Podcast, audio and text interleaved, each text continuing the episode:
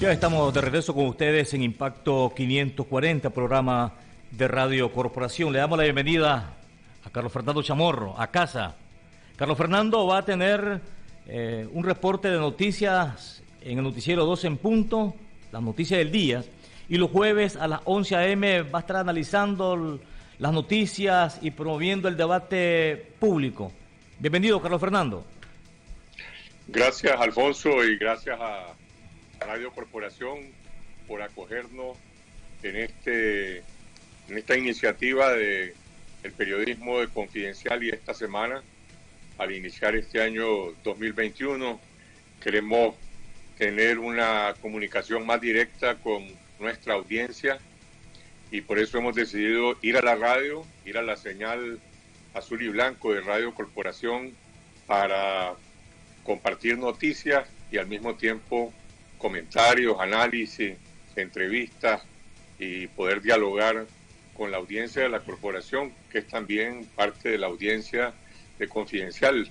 Nosotros nos sacaron de la televisión abierta y del cable, hemos seguido ininterrumpidamente haciendo periodismo desde diciembre de 2018 en redes sociales, en televisión, en YouTube y en Facebook y en el sitio web de Confidencial y creo que a pesar de la persecución, a pesar de el asedio, de la censura oficial, pues el periodismo independiente de Confidencial habla por su por sus resultados, habla por sus investigaciones, habla por las noticias, por su credibilidad.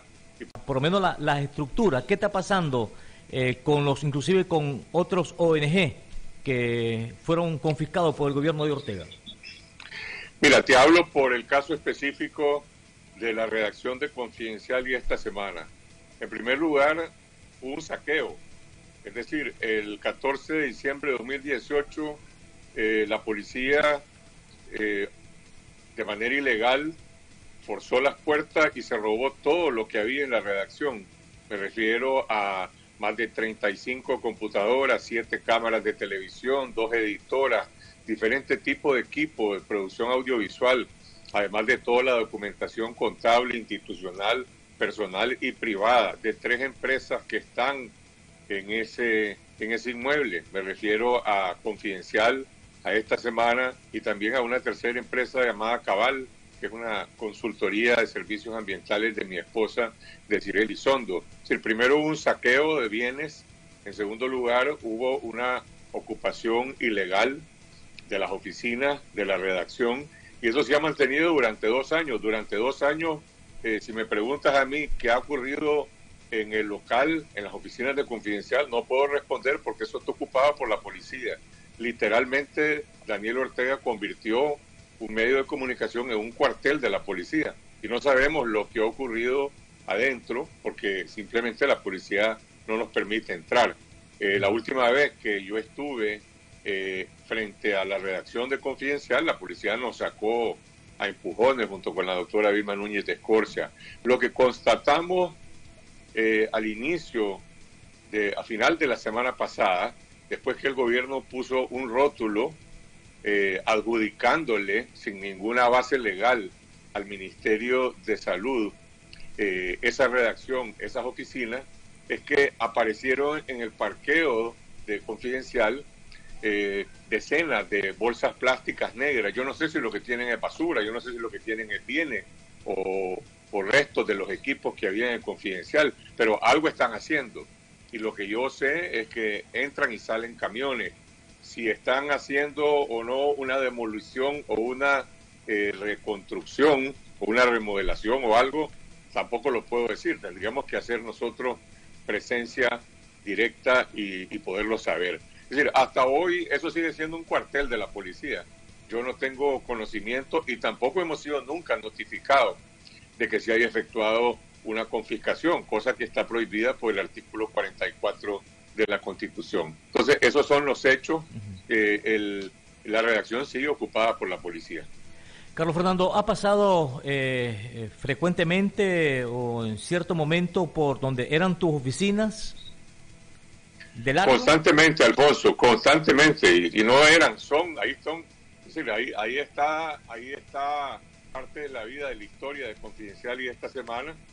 y yo toda la semana eh, paso, obviamente no me dejan entrar, y ahí están los policías armados adentro, pero sí simplemente vamos a constatar el estado de, ocupación y de deterioro en que se encuentran eh, esas, esas oficinas. ¿Qué pasa por tu mente cuando estás frente a tus edificios eh, secuestrados o intervenidos? por una parte, te da indignación el hecho de que se esté perpetrando un acto de fuerza bruta de parte del gobierno. Y por el otro lado, también puedo ver en esas imágenes la derrota de la dictadura. Puedo ver la, la incapacidad del régimen de callarnos, la incapacidad del régimen de censurarnos y de, y de matar el periodismo, porque el periodismo sigue vivo. ¿Dónde está la redacción de Confidencial? Y esta semana, yo siempre lo he dicho, está en las convicciones de los reporteros, en el corazón de los reporteros, en la mente de los periodistas que seguimos haciendo periodismo. Entonces, ahí están dos imágenes, la de la fuerza bruta, que es la que permite a la dictadura de Daniel Ortega imponerse, porque no gobierna, solamente ordena y manda, y por el otro lado también está la resistencia de la prensa, la resistencia de los ciudadanos, y nosotros seguimos haciendo periodismo.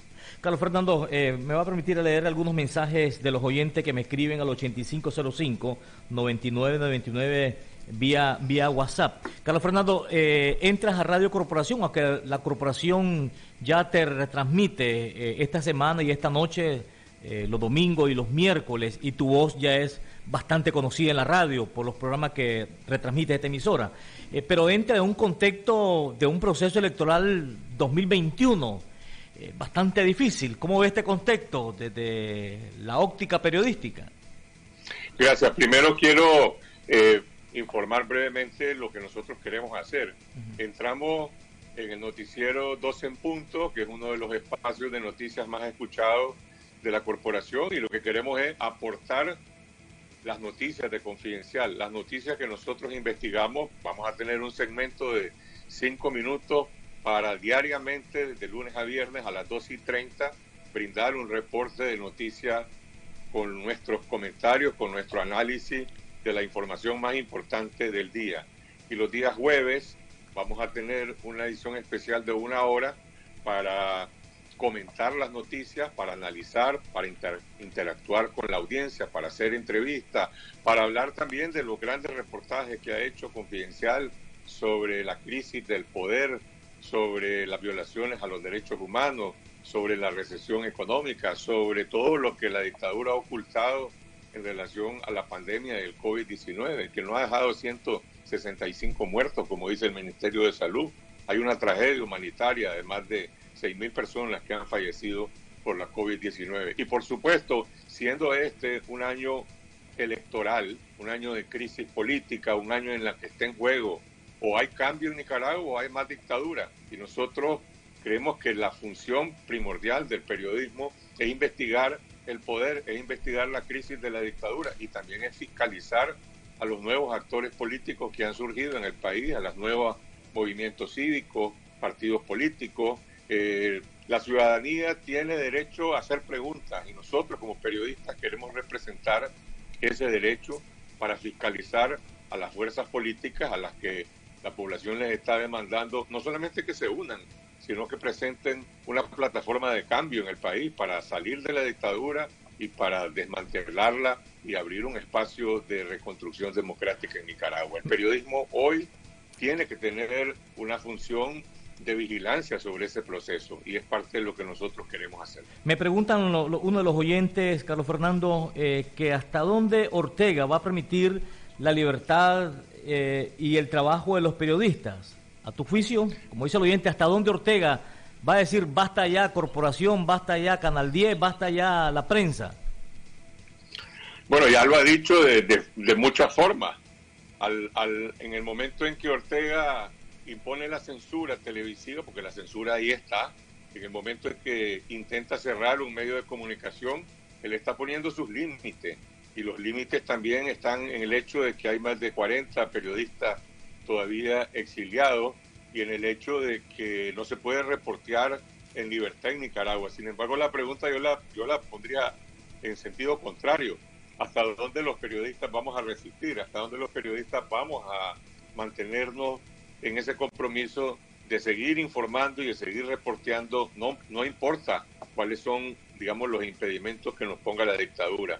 Y yo creo que hasta el día de hoy es posible decir que el régimen está perdiendo la batalla por la verdad. Sus medios no tienen credibilidad, tienen varias redes y canales de televisión y radioemisoras, pero la gente no las escucha, la gente escucha a la corporación, la gente escucha 100% noticias, confidencial, artículo 66, la prensa, eh, diferentes medios de comunicación independiente. Y de manera que la pelota esté en la cancha nuestra. Yo, no, yo nunca pienso de hasta dónde va a llegar Ortega. Ortega va a llegar hasta donde la ciudadanos nicaragüenses le permitan.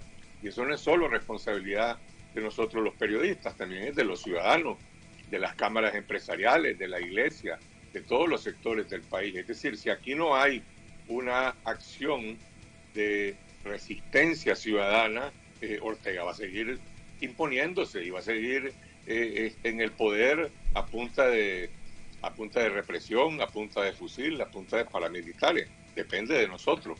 Carlos Fernando, si uno ve el contexto actual, eh, lo que está haciendo la Asamblea Nacional por orden del Ejecutivo, en el caso de los bancos, por ejemplo, con esta ley del consumidor, lo que indica que Ortega tiene sus objetivos claros y, va a, apretar, como decimos, hasta donde más no poder. Eh, debe de actuar eh, el sector empresarial, los diferentes sectores, eh, los partidos políticos, sociedad civil, deben tener a tu criterio mayor beligerancia. Creo que es una pregunta clave y la tienen que responder ellos, Alfonso. Yo no tengo duda que desde hace dos años aquí se impuso, después de la masacre y la matanza, un estado policial. Aquí se han conculcado las libertades de reunión, de movilización, libertad de prensa y libertad de expresión. Y desde septiembre del año pasado no solo hay presos políticos, hay ciudadanos casa por cárcel. Y el gobierno ha impuesto ahora la represión por la vía legal. Estas cuatro leyes que se empezaron a aprobar el año pasado, ahora están persiguiendo hasta los ciudadanos residentes extranjeros. Y ahora viene esta ley que lo que pretende es prácticamente hacer una intervención en la banca privada para que el gobierno pueda dictar de qué manera le dan préstamos o no le dan préstamos o, le abren o no eh, los servicios bancarios a aquellas entidades y aquellas personas que han sido sancionadas internacionalmente. Ese es uno de los propósitos. Antes, antes se impuso también una ley de reforma tributaria y una persecución de terrorismo fiscal contra las empresas pequeñas, medianas y grandes. Ahora, si las cámaras empresariales, el sector empresarial se limita únicamente a decir que eso no está bien, que viole la ley, y no toman otro tipo de acciones, enviar mensajes más claros, más contundentes en relación a las consecuencias que esto tiene y al tipo de acciones que ellos pueden tomar, pues obviamente Ortega va a seguir avanzando. Eh, creo que los pronunciamientos que ha hecho la Asociación de Bancos ha sido muy claro y yo espero que se manifiesten eh, de manera más directa, y no solo ellos, no solo las cámaras empresariales, también los grandes empresarios, los líderes de los distintos eh, grupos empresariales. Es una responsabilidad del sector privado también, de los grupos empresariales, pues defender esos espacios de, libertad para, promover eh, la competencia económica. De lo contrario, pues no solamente se van a conculcar las libertades, sino que se seguirán conculcando la libertad económica. Hay propiedades confiscadas, no solo las nuestras, han confiscadas y ocupadas las propiedades del grupo Cohen, de Michael Healy en, en Rivas y en otras partes del país. Bueno, eh, la gente dice, no puede haber violencia en el año electoral. Si violencia ya hay, eso es violencia. Violencia son todos esos impedimentos para que los ciudadanos puedan eh, reunirse, para que puedan marchar, para que puedan protestar para que nos podamos expresar y ahora también es violencia el impedimento de que se puedan hacer eh, las actividades económicas en libertad. Carlos Fernando, tengo más de 10 mensajes y todos van en la misma dirección eh, y te hago la pregunta haciendo un resumen, eh, porque son largos los mensajes, pero me indican que, o que te consulte más bien si has aspirado a una candidatura presidencial en este contexto actual. Son varios mensajes que me van en esa línea. Gracias, Alfonso. Yo estoy en el periodismo. Creo que el periodismo es una vocación de servicio que es fundamental para vigilar el poder, para obligar al poder a rendir cuentas, para darle voz a los ciudadanos, para promover el debate público y ese y eso he consagrado yo mi, mi compromiso con Nicaragua. Nunca le he dicho no a lo que este país reclama, pero creo que el cambio requiere también de instituciones periodísticas fuertes, sólidas, que puedan resistir la presión de la dictadura y ese es el compromiso que yo tengo. Yo he visto encuestas en las que me colocan a mí con una personalidad, con opiniones favorables y creo que eso es un reconocimiento a la labor que hacemos los periodistas de Confidencial, como también hay un enorme reconocimiento a la labor de otras personalidades como el obispo Silvio Báez, que se encuentra en el exilio. Pero lo que se necesita primero es recuperar las libertades, recuperar las libertades, hacer una reforma electoral sin Estado policial y que, bueno, los aspirantes a liderar la oposición puedan competir a través de diferentes formas, a través de encuestas, a través de mecanismos participativos, no solo para la presidencia de la República, también los candidatos a diputados son sumamente importantes. Y mi responsabilidad, en este caso como ciudadano, como periodista, pues será siempre apoyar las, las opciones que, estén, que tengan mayor compromiso con el cambio político en este país. Yo no estoy en esa lista de aspirantes presidenciales, pero obviamente pueden contar conmigo para apoyar todos los esfuerzos que apunten a un cambio total de la dictadura de Ortega y Murillo, no solamente para sacarlos del poder, sino para desmantelar la dictadura y reconstruir Nicaragua. Carlos Fernando, otra de las preguntas también que tengo en relación a Cristiana Chamorro, eh, desde la familia, eh, tú como hermano de, Cristiana, ¿cómo has recibido eh, esta aceptación de la candidatura? Y digo aceptación porque estoy viendo las redes y, y lo que veo es que eh, es una de las que más aceptación tiene entre la ciudadanía hasta este momento. Bueno, candidatura, según Cristiana ha dicho, no es una candidatura, es una aspiración. Ella lo que ha dicho y lo, y lo reitera hoy en la prensa de un artículo que publica, es que ella le dice sí a Nicaragua en caso de que se den esas condiciones de unidad y creo que es su derecho, es su aspiración y por lo tanto pues está en la, en la primera línea de esa de esa competencia, de esa búsqueda, eh, junto con otros aspirantes a la presidencia de la República, tiene, su, tiene sus méritos, tiene su compromiso y es importante que todos los aspirantes a la presidencia de la República puedan expresarse en libertad, puedan también participar y competir en debates y, que puedan recorrer el país y que tengan la libertad para salir de sus casas, para tener reuniones, para movilizarse. No puede haber una proyección de líderes eh, presidenciales o candidatos a diputados si en Nicaragua no hay libertad y ese derecho es un derecho de Cristiana, es un derecho de Félix Maradiaga, de Juan Sebastián Chamorro, de Medardo Mairena y de muchos otros que también tienen esa aspiración. ¿Son del criterio que debe haber a nivel de los candidatos eh, algún medio, algún mecanismo, como lo ha expresado la Comisión de, de Buena Voluntad, algún mecanismo para escoger a este candidato? Sin duda, creo que, pero vamos al, no pongamos adelante, eh, a ver, vamos, vamos por el orden. Yo creo que lo primero en lo que debería de haber una coincidencia de todos es que debe suspenderse el estado policial, ya, no mañana, ahora, en este momento, que se suspende el estado policial, que tengan derecho a la libertad de reunión, a la libertad de movilización, los ciudadanos y los candidatos.